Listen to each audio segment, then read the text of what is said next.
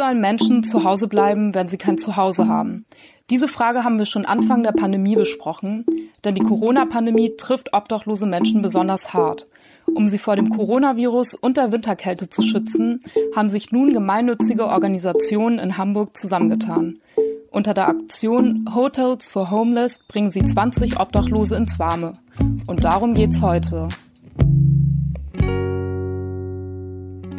Herzlich willkommen zu einer neuen Folge von Solidarität, was können wir tun? In diesem Podcast stellen wir euch Projekte, Initiativen und Menschen vor, die gerade Hilfe brauchen und lassen uns erklären, was jetzt jede, jeder Einzelne tun kann. Heute mit mir Neil Idil Chakmak. Und mit mir Lisa Tutlis. Hi. Die Bedingungen für obdachlose Menschen, die sind durch die Pandemie noch härter geworden. Weniger Spenden, weniger Pfandflaschen und Abstand halten, häufiges Händewaschen oder sogar Quarantäne sind auch kaum möglich.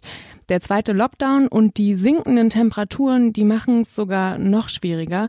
Was können wir also tun, damit obdachlose Menschen besser durch den Corona-Winter kommen? Und darüber sprechen wir jetzt mit Nicolas Migut. Er ist Initiator der Aktion Hotels for Homeless und Gründer des Hamburger Vereins Straßenblues.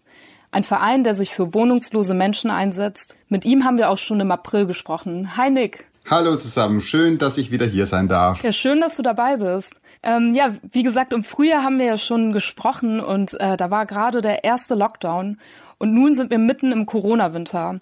Was würdest du dann sagen, wie hat sich die Lage seitdem für wohnungslose Menschen verändert? Naja, also im März ähm, war es wirklich ganz schlimm. Äh, wir haben am 16. März ja damals diese Straßenspende ähm, gestartet, indem wir einfach ganz schnell Geld auf die Straße wirklich geworfen haben und 20-Euro-Scheine verteilt haben an Obdachlose. Und die hatten dann wirklich gar nichts, also weil keine Menschen auf der Straße waren, keine Pfandflaschen waren da, kein Publikumsverkehr war da. Das war ganz schlimm, da mussten wir ganz schnell handeln. Und damals war es auch so, dass ganz viele Obdachloseneinrichtungen für drei, vier Wochen komplett geschlossen hatten, weil sie nicht äh, sich wirklich darauf vorbereiten konnten, ähm, darauf zu reagieren auf die Pandemie. Jetzt ist es ein bisschen anders. Äh, also es ist wieder nach dem Sommer, wo es äh, eigentlich lockerer war, ähm, ist es jetzt wieder schlimmer geworden tatsächlich. Ähm, das steht ja äh, kurz davor, dass wieder einen zweiten Shutdown, so einen richtigen gibt. Und die Obdachlosen sind wieder in Not, aber diesmal sind die Obdachlosen-Einrichtungen ein bisschen besser vorbereitet. Also sie geben Lunchpakete aus und anderes und kümmern sich schon ein bisschen. Aber natürlich muss man sagen, es wird nicht genug getan in Hamburg. Es gibt ungefähr 2000 obdachlose Menschen da draußen und ähm, man kann sie eigentlich schützen ähm, vor Corona und vor der Winterkälte, aber ähm, tatsächlich geschieht das nicht ausreichend. Was würdest du sagen, was könnte da noch mehr für Hilfe kommen? von offizieller Seite, so wie du es jetzt auch angedeutet hast? Also ich denke, ich bin ja nicht alleine damit. Es gibt ganz viele Organisationen und Sozialarbeiter, die dir sagen, dass man kurzfristig jetzt eine Lösung schaffen könnte. Ganz einfach, indem man äh, obdachlose Menschen zum Beispiel in Jugendherbergen, Hotels, Hostels unterbringt, dass sie geschützt sind, dass sie Einzelunterbringung haben, ein Zimmer haben für sich alleine, dass sie nicht, nicht so viele Menschen begegnen. Das wäre eine kurzfristige Lösung. Das könnte man auch machen, da tatsächlich die Hotels freistehen und die auch über, ums Überleben kämpfen. Und das wäre eine Lösung. Man könnte das machen. Es wird aber ähm, im Moment schon so gemacht, von der Stadt, ähm, von der Sozialbehörde, dass es ein Winternotprogramm gibt, das äh, ausgebaut wurde. Da ist es aber so, dass es keine Einzelbelegung gibt, sondern Mehrfachbelegungen, zwei, drei, vier Menschen in einem Raum oder auch mehr. Hinz und Kunst hat gerade berichtet von einem Menschen, der da untergekommen ist, der war mit sieben Leuten anscheinend in einem Zimmer. Das geht natürlich gar nicht zu Corona-Zeiten. Da muss auch Abstand gewahrt werden. Da müssen auch die Hygienevorschriften eingehalten werden.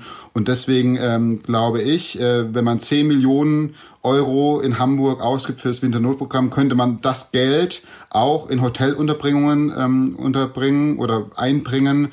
Und äh, wir haben ausgerechnet, dass das äh, günstiger wäre sogar als das Winternotprogramm. Ihr habt ja genau das gemacht, ähm, nämlich obdachlose Menschen in Hotels untergebracht. Im Frühjahr hast du schon dazu aufgerufen, dass Menschen, die Hotels besitzen, sich bei euch melden sollen, auch hier in diesem Podcast. Und nun habt ihr das gemacht. Kannst du mehr zu der Aktion erzählen? Wie genau läuft das ab? Es ist so, dass wir im April schon Hotels for Homeless eigentlich gestartet haben. Dazu haben wir aber noch keine Ressourcen gehabt, also noch kein Geld gehabt. Äh, wir haben einfach gefordert, äh, liebe Stadt, äh, bringt doch Menschen unter in Hotels. Wir haben dann so eine Beobachtung gemacht auf der Webseite hotelsforhomeless.de und haben dann gezeigt, ähm, welche Städte in Deutschland, welche der 20 größten Städte in Deutschland Menschen unterbringen in Hotels. Manche haben das ja gemacht, wie zum Beispiel Berlin, andere wie Hamburg haben das nicht gemacht. Und da hatten wir keine Mittel, war nur eine Forderung. Da waren andere Organisationen wie äh, Gobanio und Hamburg Grabenzaun und Leben im Abseits, die haben dann äh, in einer Petition gefordert, dass man das machen müsste, dass man sie schützen müsste. Und jetzt, als es wieder so äh, weit war und da hatten wir jetzt durch die Spenden im März, April so viel Geld, dass wir einfach sagen konnten, jetzt reicht es, wir machen das jetzt einfach. Äh, wir warten nicht darauf, dass die Stadt oder irgendjemand kommt, wir machen das jetzt selbst. Und da haben wir ganz schnell am 9. November ähm, 20 obdachlose Menschen untergebracht in ein Hotel in Hamburg-Altona, ähm, haben das finanziert mit den ersten 50.000 Euro, die wir, ähm, die wir hatten noch von den Spenden und haben gleichzeitig ein Crowdfunding gestartet und es war sehr erfolgreich. Tatsächlich ist es gestern abgeschlossen worden. Wir haben äh, 75.000 Euro eingenommen von Menschen da draußen, die Mitgefühl gezeigt haben und deswegen können wir dieses Hotel bis Ende März, vielleicht sogar bis Ende April ähm, äh, so lassen, wie wir es jetzt gemacht haben. 20 Menschen. Äh, wir wollten auch zeigen, das möchte ich auch nochmal dazu sagen, dass wir das auf 20 Menschen begrenzen begrenzt haben, um zu zeigen an einem Modell, so einem Modellcharakter quasi, wie viel das kostet, wie viel Aufwand das ist. Wir haben nämlich zum Beispiel auch eine Projektstelle, ein Mensch, der immer da vor Ort ist und, äh, und sich auch darum kümmert, dass sie vielleicht im besten Fall nach März, April nicht mehr auf die Straße kommen. Also es ist eine Betreuung auch da. Äh, neben dem Ganzen, dass wir auch das fürs Essen sorgen und für andere Dinge sorgen, dass diese Menschen echt eine zweite Chance bekommen. Und wie habt ihr die 20 Menschen ausgewählt? Also wie seid ihr auf sie gekommen? Also wir sind ja Storyteller, wir sind ja Medienmenschen hauptsächlich, die Geschichten erzählen und normalerweise ist das überhaupt nicht unser Feld. Deswegen haben wir da Straßensozialarbeiter und Sozialarbeiter in den Einrichtungen, die uns beraten und die haben äh, uns ähm, empfohlen, Menschen empfohlen, die sie ohnehin schon ähm, länger kennen und äh, auf dieser Empf Empfehlung hin sind wir gefolgt und haben dann diese Menschen als erstes äh, in das Hotel ähm, untergebracht. Also du meintest gerade noch, dass ihr ähm, nicht vorhabt, dass sie im April auf die Straße wiederkommen. Ähm, wie meinst du das denn genau? Es ist ja wirklich eine kurzfristige Lösung, so Hotelunterbringung. Klar, äh, geschützt vor Winter und vor Corona und so, äh, aber man muss ganz viel machen, äh, dass äh, diese Menschen vielleicht einen Personalausweis brauchen sie oder sie brauchen natürlich Arbeit oder eine andere Wohnung und eine Vermieter muss sagen, den nehme ich und so. Das ist gar nicht so leicht und es braucht seine Zeit und wir werden auch nicht 20 Leute alle unterbekommen können. Äh, der, die Idee ist jetzt tatsächlich, äh, eine, eine Erweiterung zu schaffen. Nach Hotels for Homeless kommt jetzt Homes for Homeless. Das heißt, wir wollen Menschen wirklich in Wohnungen unterbringen, die wir anmieten. Im besten Fall kann man die irgendwann mal kaufen. Und da gibt's Beispiele, zum Beispiel in Düsseldorf von 50-50, von dem Stadtmagazin, von dem Straßenmagazin, dass die ähm, wirklich äh, mit Geldern von Künstlern und so weiter äh, 60 Wohnungen tatsächlich gekauft haben und dann obdachlose Menschen untergebracht haben da. Äh, das ist so nach dem Prinzip, das nennt sich Housing First.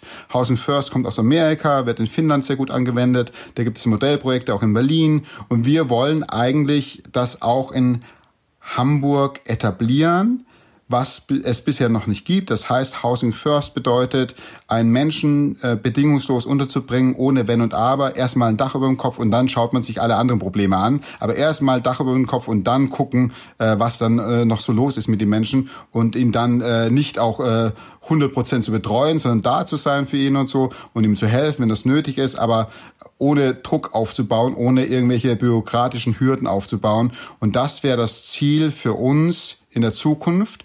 Und man muss schon sagen, also ich muss sagen, ähm, das Versprechen, das Wahlversprechen von SPD und Grüne war im Januar, dass sie Housing First einführen. Die EU fordert das vor kurzem, dass Housing First als Lösung eingeführt werden müsste, überall in alle Länder, auch in Deutschland. Und man tut es nicht und wahrscheinlich, weil Corona so viel Geld gekostet hat jetzt oder noch Geld kosten wird und es wird wahrscheinlich in Vergessenheit geraten, aber deswegen auch in diesem Fall machen wir es einfach und zeigen, wie es gehen könnte. Die Räume, die sollen ja nicht nur vor der Kälte schützen, das hast du äh, vorhin auch schon gesagt, sondern eben auch vor dem Virus. Und ähm, du hast erzählt, dass es auch Einrichtungen gibt, wo dann teilweise sieben obdachlose Menschen in einem Raum äh, untergebracht sind und dieser Abstand zum Beispiel gar nicht möglich ist. Hast du Fälle mitbekommen von wohnungslosen Menschen, die sich mit Covid-19 infiziert haben und wie wird dann vorgegangen? Es ist eine Frage tatsächlich wer sich angesteckt hat bereits, wer noch nicht, wird es veröffentlicht, wird es öffentlich gemacht oder nicht. Da kann ich jetzt nur im Dunkeln tappen, das weiß ich auch nicht genau. Ein anderer Aspekt ist jetzt gerade, was als Thema aufkam, dass es ja die sogenannten FFP2-Masken für Risikogruppen äh, gibt, aber diese Risikogruppe Obdachlose, die ja ähm, ihr Immunsystem ist geschwächt, sie haben viele Vorerkrankungen, äh, die gehören zur Risikogruppe, die bekommen solche FFP2-Masken nicht. Ähm, also das ist ähm, alles sehr im Dunkeln gelassen. Mhm. Und vor allem, was du ja gesagt hast, und das finde ich einen total wichtigen Punkt, ist eben, dass die meisten obdachlosen Menschen eben ja, wie du schon gesagt hast, aus welchen Gründen zur Risikogruppe gehören. Und einfach, ja, von daher auch eigentlich sehr schutzbedürftig sind. Also wir machen das ganze Jahr tatsächlich deswegen, weil obdachlose Menschen zur Risikogruppe gehören, weil sie Vorerkrankungen haben normalerweise, sehr viele davon, äh, weil viele Menschen ein geschwächtes Immunsystem haben, kann man sich ja vorstellen, wenn man sehr lange auf der Straße gelebt hat. Und deswegen sind diese Menschen schützenswert. Und deswegen wollen wir sie auch so ähm, behandeln als Risikogruppe. Und deswegen wollen wir sie auch einzeln unterbringen. Und das ist die einzige richtige Lösung, diese Menschen einzeln in Zimmern unterzubringen und nicht in, in, in loser Belegung äh, in, in Räumen mit zwei, drei, vier und mehr Menschen. Du hattest ja Housing First als ähm, Modell oder als ähm, Zukunftsprojekt erwähnt, um eben wohnungslosen Menschen zu helfen. Und ähm, das ist ja schon eine Sache, die ähm, Anfang nächsten Jahres in Hamburg umgesetzt werden sollte, aber jetzt ähm, wegen Corona wahrscheinlich auch erstmal auf Eis liegt. Ähm, was würdest du dann noch sagen, sind ähm, langfristige Auswirkungen auf ähm, ja, der Pandemie auf obdachlose Menschen? Keiner weiß von uns genau, wie lange diese Pandemie dauert. Äh, keiner weiß, äh, wie schnell der Impfstoff äh, verteilt wird und wie er wirkt. Wir hoffen da alle nur das Beste.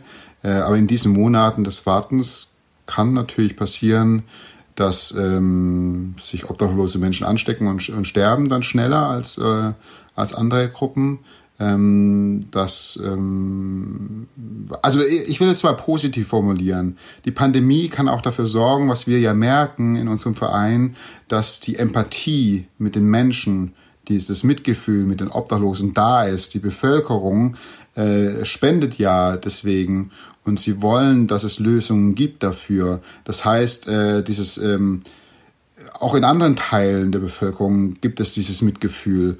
Und dass sich das ausbreitet, ist so eine Hoffnung von mir. So, das ist was Positives von, von der Pandemie.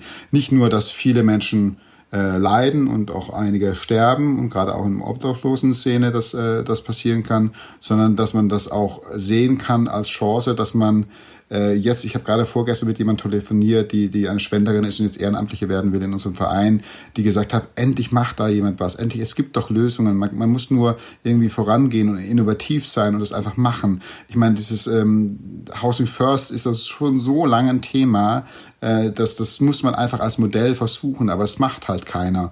Und jetzt ist dieses Windows of Opportunity, diese, diese Möglichkeit da, dass man es einfach mal macht. Und das ist vielleicht ein Beschleuniger, diese Pandemie, dass man es macht. Und da sehe ich auch eine Chance darin in dieser Krise. Also diese Pandemie, die doch auch einiges vielleicht in dem Feld vorantreibt. Ähm, wir fragen in diesem Podcast ja auch immer ganz konkret, also was können wir tun? Was können jetzt auch die Menschen, die diesen Podcast hören, tun, ähm, um obdachlosen Menschen über diesen Winter zu helfen?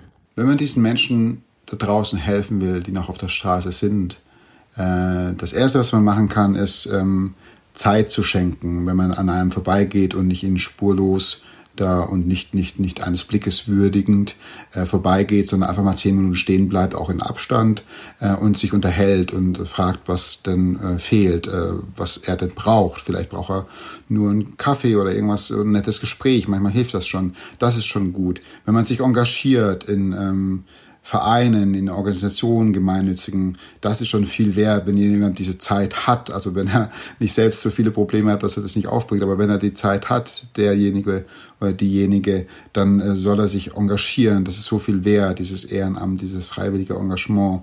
Und äh, natürlich kann man auch spenden äh, an Organisationen, die anderen Menschen helfen. Es geht nicht nur um Obdachlosigkeit, es geht auch um andere Menschen und Gruppen, die, die das benötigen.